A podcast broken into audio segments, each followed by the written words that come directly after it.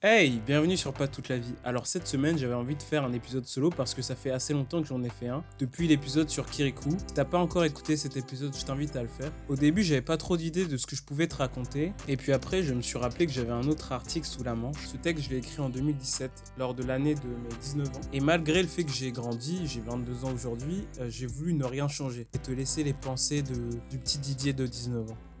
La génération Y, c'est les personnes nées entre 1980 et 2000.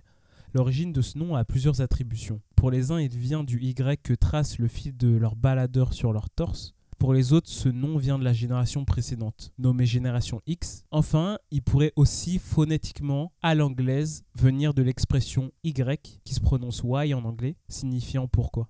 Si tu jettes un petit coup d'œil sur Google Images, tu verras que nous, la génération Y, nous sommes toujours représentés comme des personnes très studieuses, très sociables, aimant le travail de groupe, préférant les sorties euh, à nos écrans. Non, tu m'as compris, toutes les images nous représentant sont des images où on voit des icônes d'applications, où on voit des gens euh, accrochés à leurs écrans, accrochés à leur smartphone. Chapitre 1. Capturez moins, vivez plus, enregistrez moins, souvenez-vous plus. On peut le dire, ça c'est un slogan de qualité, j'essaie de le dire avec une petite voix de lover et un clin d'œil à la fin. Tu me diras si ça passe crème. On va aller droit au but, comme avec l'OM. Je pense que les réseaux sociaux nous ont malheureusement éduqués à oublier de profiter de l'instant présent au profit du désir d'alimenter notre réputation sur Internet.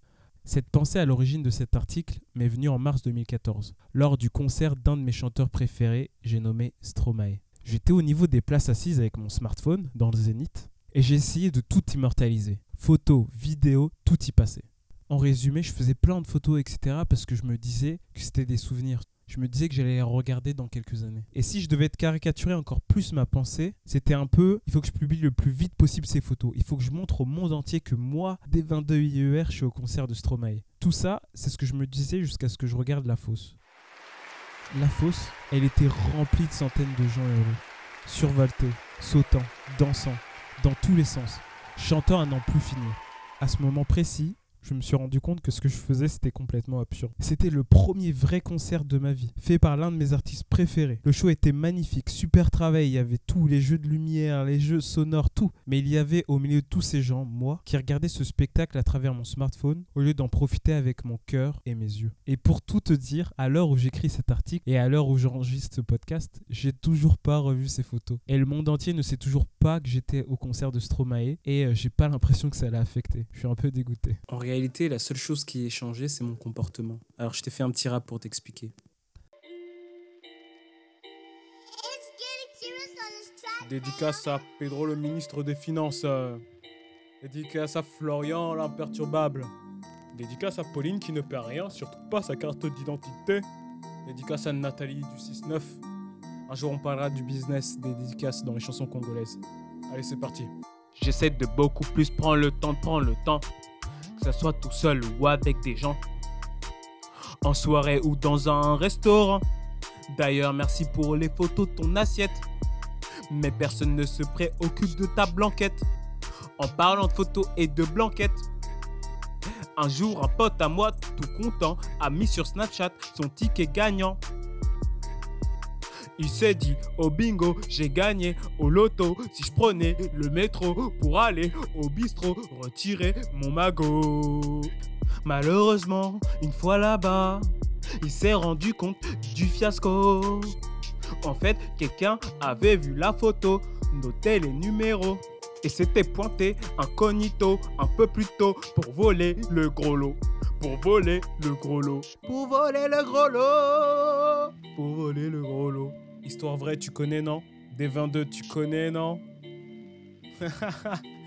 Après pas toute la vie, on arrête, on fait du rap, c'est sûr. Alors évidemment, je te raconte pas tout ça pour te dire qu'on devrait arrêter de prendre des photos. En fait, ce que je pense, c'est que ça devrait être moins notre objectif principal quand on vit de belles choses. Je t'ai pas convaincu? Ok. En 2013, Linda Unkel, docteur en psychologie à l'université de Fairfield aux États-Unis dans le Connecticut, a réalisé deux études sur les effets de la photographie sur la mémoire. Les cobayes de ces études étaient amenés à visiter un musée dans lequel ils devaient photographier certains objets et simplement en regarder d'autres. Eh bien, figure-toi que ces personnes se souvenaient moins des détails et de la localisation des objets qu'ils avaient photographiés que des objets qu'ils avaient simplement regardés. Capturons moins, vivons plus, enregistrons moins, souvenons-nous plus. Si ça t'intéresse et si tu souhaites avoir plus de détails, les liens sont dans la description. Chapitre 2. On publie trop, trop de choses sans intérêt. J'ai une petite théorie sur une manière d'avoir du succès, on l'appellera en toute sobriété et originalité la théorie relative au succès. Coucou Einstein.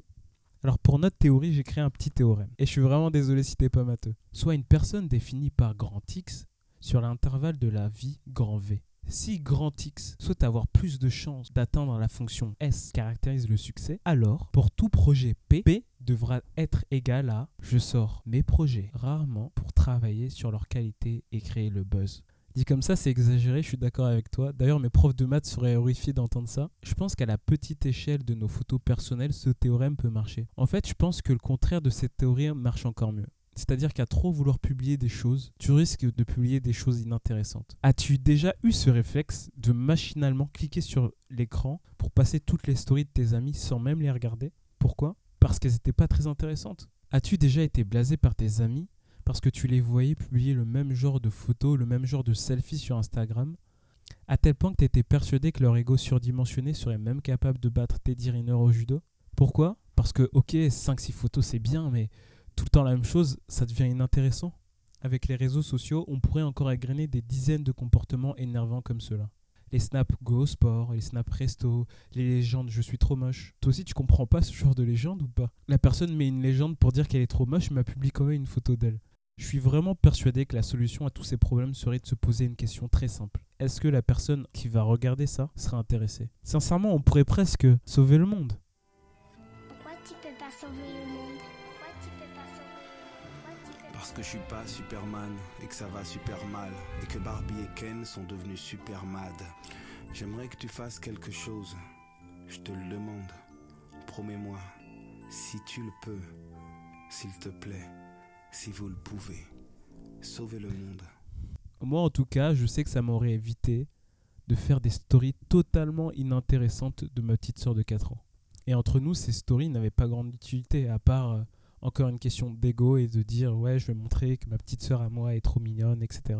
Autre comportement que j'aurais pu éviter plus jeune, mettre en ligne des albums photos Facebook de 150 photos dès que je faisais un voyage ou une sortie. À aucun moment je me disais que personne ne regarderait jamais ces photos et qu'une ou deux photos auraient suffi. Tu l'as peut-être remarqué, j'associe toujours l'action de publier du contenu au but de le montrer aux autres. C'est bien parce que je crois pas à la phrase je publie juste pour moi. Si on souhaite simplement publier pour nous, autant garder ces photos dans nos appareils photo. Personne n'a besoin de les voir. Pour moi, ça serait un peu hypocrite de dire le contraire. C'est comme si je te disais que euh, je publie ce podcast juste pour moi. Non, je le publie parce que j'ai envie que ça soit un minimum écouté. Tout cela m'amène à la troisième partie que j'ai nommée Internet, ce théâtre qui te rend triste. Internet, ou plutôt les réseaux sociaux, c'est du théâtre, tout le monde le sait. Énormément de personnes ne font que jouer des rôles, ne font qu'essayer de paraître plus beau, moins moche, plus stylé. Et moi le premier. Pour atteindre ce but, rien ne vaut les bouches en cul de poule, les photos devant le miroir où le visage sera caché, mais on bombera euh, vraiment les fesses ou le torse. Le maquillage à outrance, les filtres, les grimaces, les mains sur le visage pour faire une photo, ou toutes les mimiques de ce genre. Et s'il n'y avait que nos personnes Mais non, on essaye aussi d'embellir nos vies, de les scénariser. Tu n'as jamais eu le sentiment qu'en comparaison de toutes les photos des personnes que tu suis, ta vie était nulle mais vraiment très très nulle. Parce que toi, contrairement aux personnes que tu suis, ce samedi soir, t'es pas allé en soirée. Parce que t'es pas aussi belle que lui ou que elle. Parce que t'as pas autant de followers, autant d'amis. Parce que t'es pas allé aux Bahamas cet été. Parce que t'as pas la dernière montre à la mode, la dernière paire de chaussures, ou le dernier ordinateur. Ou le dernier ordinateur ou parce que tu fais pas de snap dans les restos les plus stylés de ta ville. Alors que tu pensais qu'aller sur Facebook ce soir te ferait du bien, au final, c'est pas d'un très grand soutien. T'es pas très heureux aujourd'hui.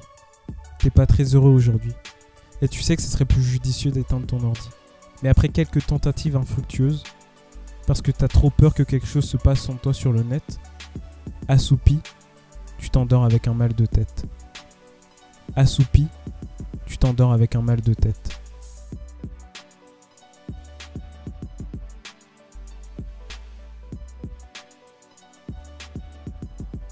Le texte de 2017 était pas hyper joyeux, on sera d'accord. À ce moment-là, j'ai peut-être envie d'insister sur les mauvais côtés des réseaux sociaux, de parler du fait que, comme dit San, parfois on est trop tenté de raconter nos vies à des étrangers pour se sentir exister. Je viens de voir une vieille faire une crise cardiaque, premier réflexe, j'ai tweeté. C'est ce que je te disais au début de l'épisode, si t'as 20 ans, on fait partie de la génération Y, et Internet c'est né avec nous. Enfin, ça s'est démocratisé en même temps que nous. C'était hyper nouveau, et euh, étant petit, peut-être que j'aurais aimé que quelqu'un me dise comment ça s'utilise. Enfin, je sais pas si je l'aurais écouté, mais dans cet épisode, j'avais envie de te partager un peu mes erreurs, ou du moins ce que j'aurais fait différemment aujourd'hui. En somme, ce que j'aimerais que mes petites sœurs et mes petits frères sachent. Internet, les réseaux sociaux, c'est magnifique, ça te permet de vivre des choses extraordinaires, mais ça doit jamais être au dépens de ta vie. Internet, les réseaux sociaux, c'est magnifique, tu peux recevoir plein de compliments, mais sois pas narcissique, reste humble. Internet, les réseaux sociaux, c'est magnifique, mais ça doit surtout jamais te faire penser que t'es nul ou pas assez bien. Voilà, j'espère que l'épisode t'a plu. Nous, on se dit à la semaine prochaine. Merci de l'avoir écouté et prends soin de toi. Bisous.